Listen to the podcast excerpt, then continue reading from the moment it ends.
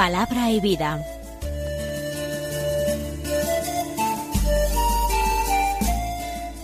Con el padre Manuel Horta desde Sevilla.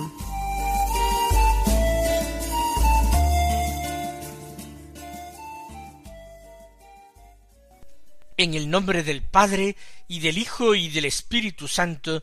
Amén. Alabados sean Jesús y María. Muy buenos días, queridos amigos, oyentes de Radio María y seguidores del programa Palabra y Vida. Hoy es el martes de la séptima semana del tiempo ordinario. Un martes que es 21 de febrero. La Iglesia celebra en este día la memoria de San Pedro Damián. Es un santo medieval que nació en la ciudad de Rávena, en Italia, en el año 1007. Realizó estudios y se ejercitó como profesor. Pero, siendo llamado a la vida monástica, quiso retirarse al yermo de Fonte Avellana. Allí practicó la vida monástica y fue elegido prior. Propagó mucho la vida monástica, cenobítica, eremítica, por toda la Italia y en aquella época también por su prudencia, sus estudios, su buena formación, fue consejero de papas, bien actuando para ellos como legado, bien escribiéndole acerca de ciertos asuntos de la Iglesia y dándoles consejos en el tema de la reforma de la Iglesia. Fue hecho cardenal por el Papa Esteban IX y obispo de Ostia, cerca de Roma. Murió en el año mil setenta y dos y fue venerado al poco tiempo como santo por todas las gentes que lo conocían y en aquellos lugares donde se había extendido su fama de santidad. Vamos a escuchar ahora la proclamación del Evangelio de la Misa un texto de San Marcos del capítulo noveno, los versículos treinta al treinta y siete que dicen así. En aquel tiempo Jesús y sus discípulos atravesaron Galilea. No quería que nadie se enterase, porque iba instruyendo a sus discípulos. Les decía, el Hijo del hombre va a ser entregado en manos de los hombres, y lo matarán, y después de muerto a los tres días resucitará. Pero no entendían lo que decía, y les daba miedo preguntarle. Llegaron a Cafarnaún, y una vez en casa les preguntó ¿De qué discutíais por el camino? Ellos callaban, pues por el camino habían discutido quién era el más importante.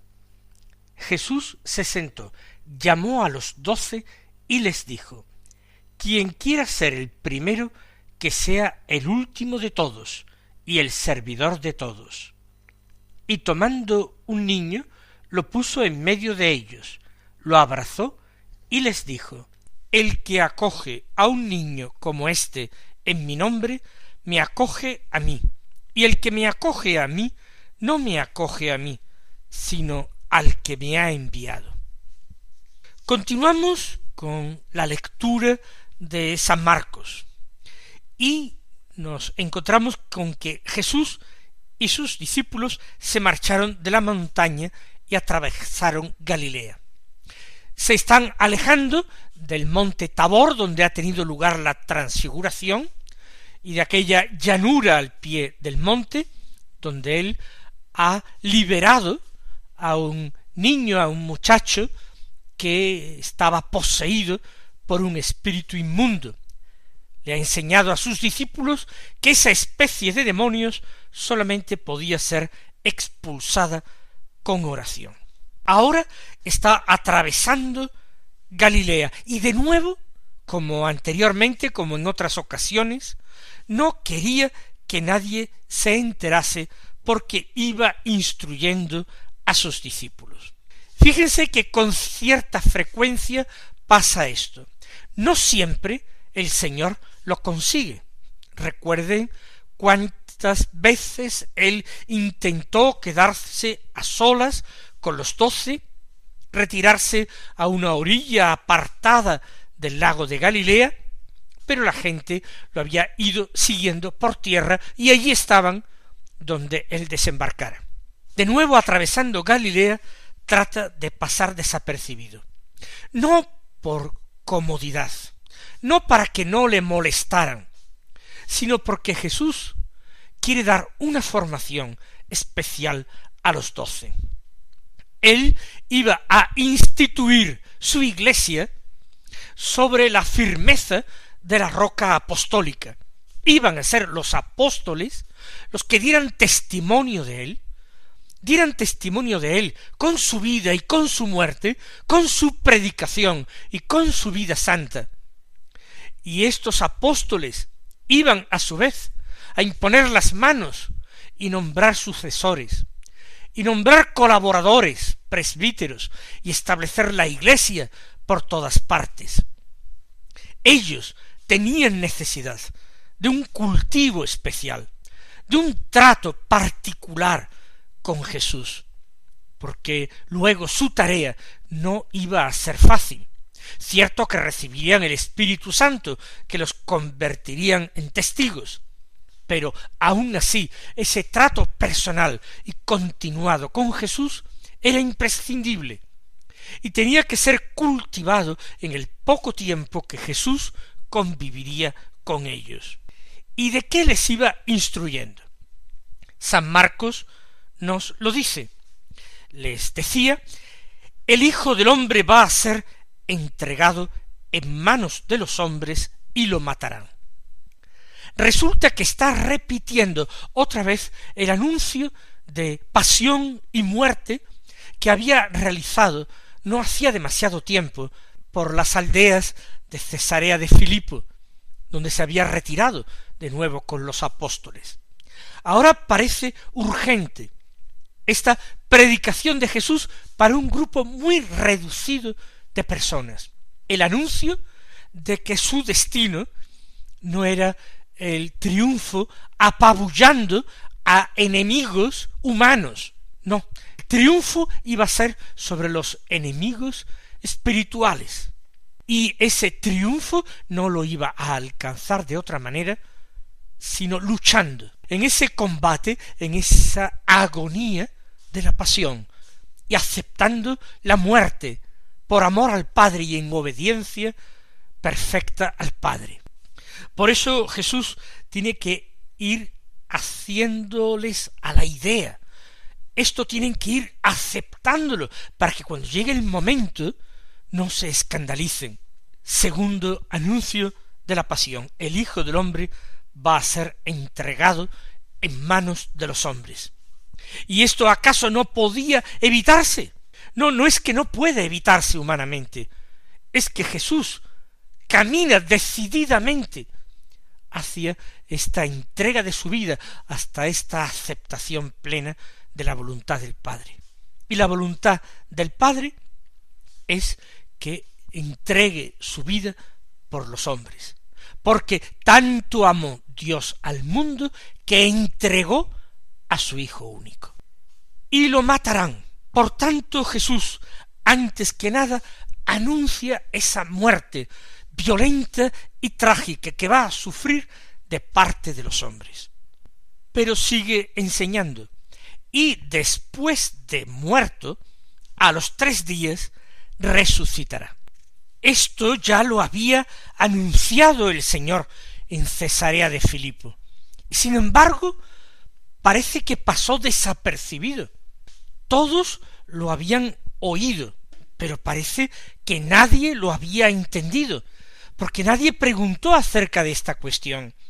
Simón Pedro reaccionó verdaderamente escandalizado, se puso a reprenderlo a solas, llevándolo aparte, de forma que Jesús tuvo que reprenderlo a él, a Simón Pedro, eso sí, no aparte, sino delante de todos los demás, de una manera ejemplar.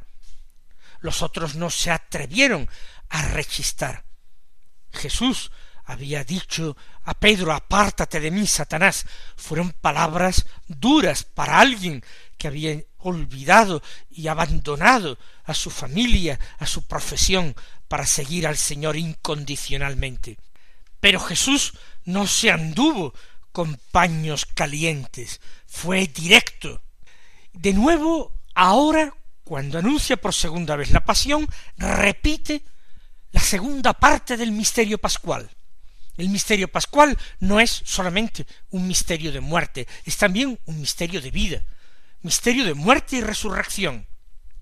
Después de muerto a los tres días resucitará por segunda vez y nadie le pregunta nada acerca de esta vital cuestión.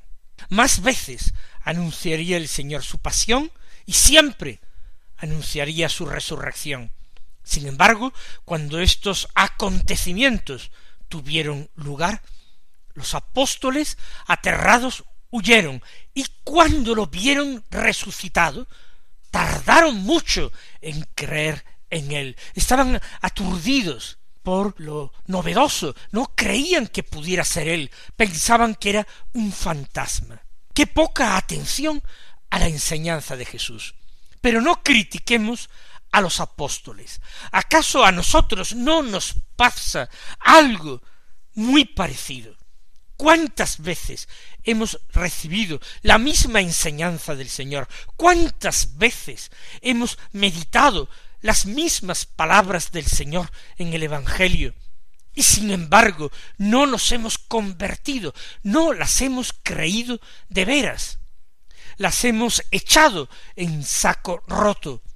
Por eso no seamos duros a la hora de juzgar a los apóstoles, cuando nosotros somos peores que ellos.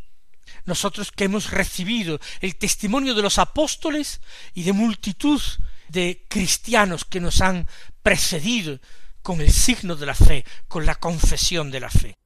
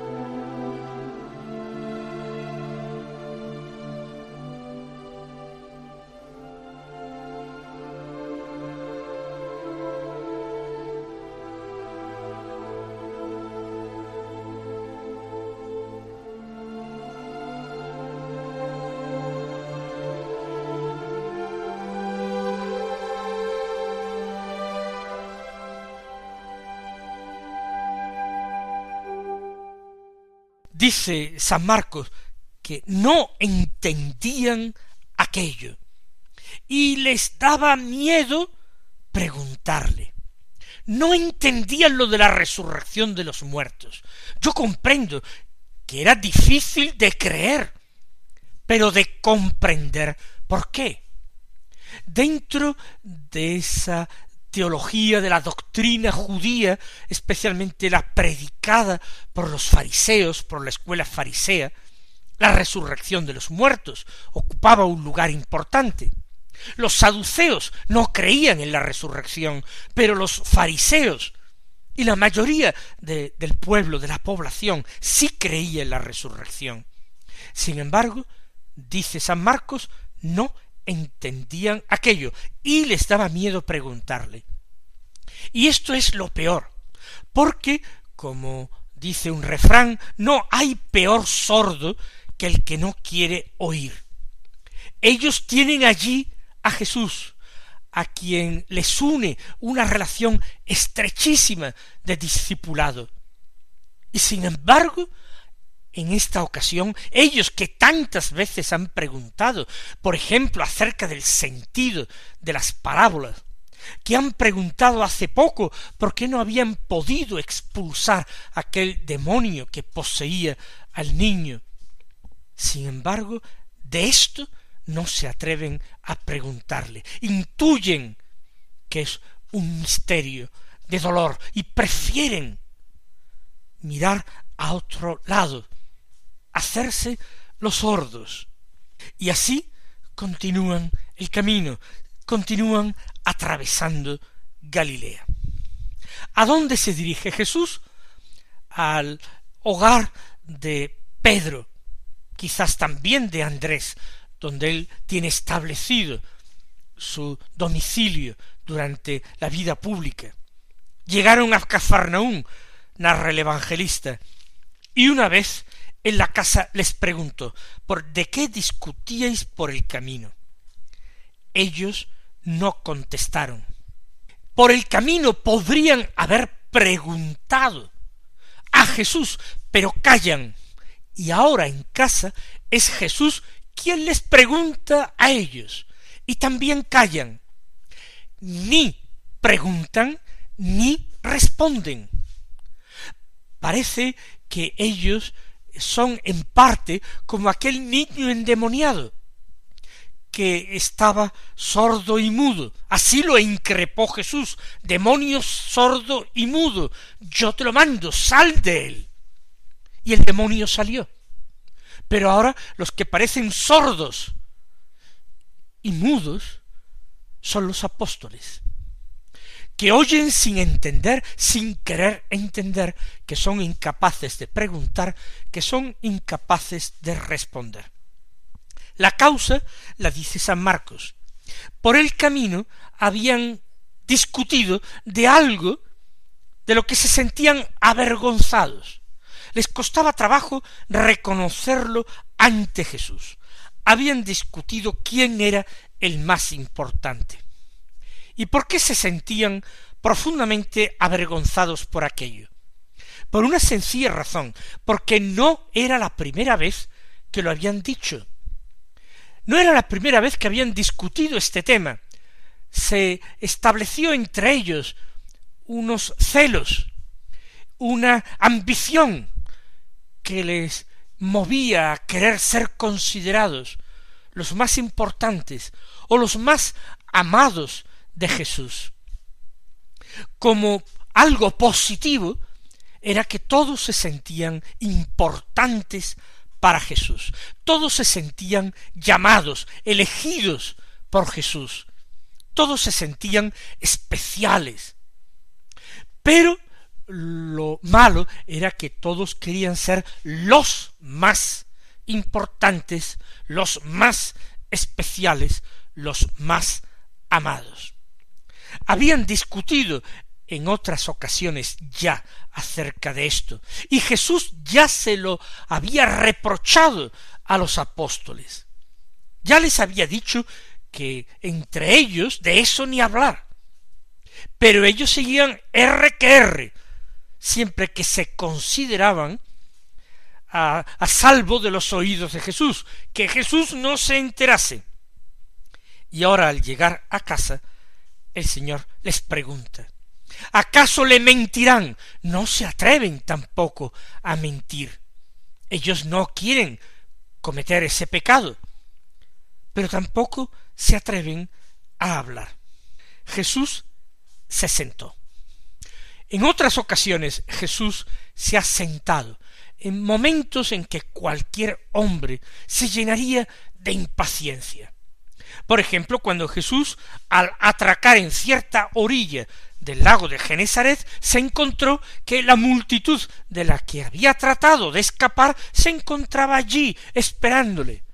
Y él sintió lástima de ellos, porque los contempló como un rebaño de ovejas que no tiene pastor.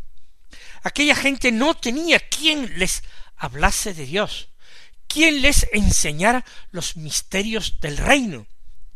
No estaban gobernados por un pastor, y sin embargo ellos eran rebaño de Dios, y la voluntad de Dios era que fueran pastoreados, apacentados, conducidos, curados, Por eso el Señor se sentó y se puso a enseñarles con calma, con paciencia. Ante este silencio culpable de los apóstoles, el Señor adopta la misma actitud. Se sentó y llamó a los doce. De nuevo va a comenzar a enseñar. Lo había hecho por el camino, por eso había tratado de pasar desapercibido, de viajar de incógnito a través de Galilea. Pero no han aprovechado demasiado sus apóstoles. Por eso ahora tiene que sentarse después de la fatiga de la caminata, del viaje, y ahora no puede entregarse al sueño reparador.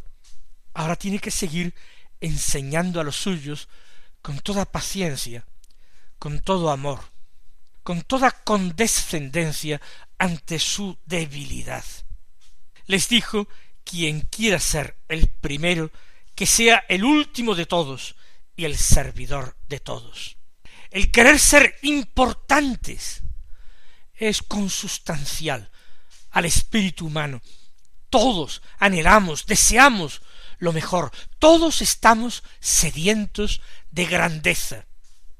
La cuestión es que hay que tratar de orientar esa grandeza.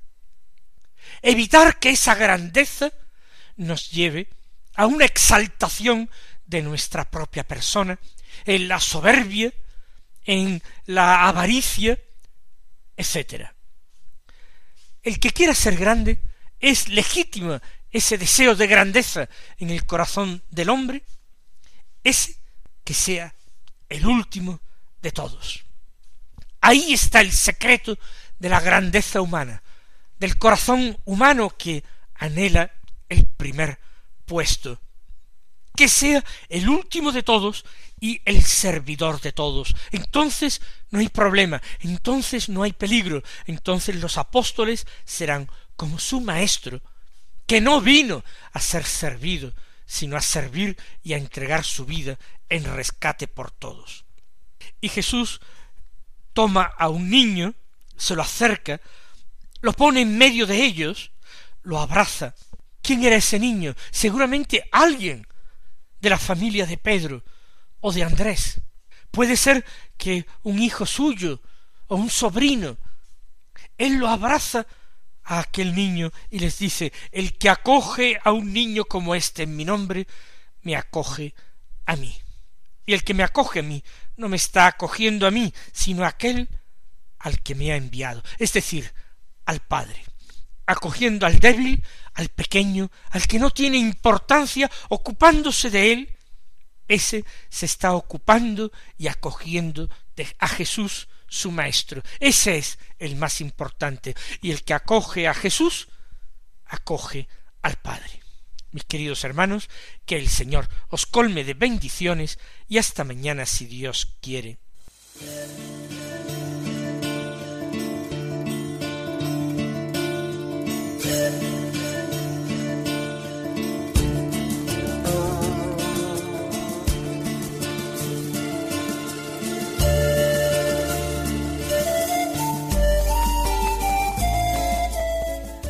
Concluye Palabra y Vida, un programa dirigido desde Sevilla por el Padre Manuel Horta.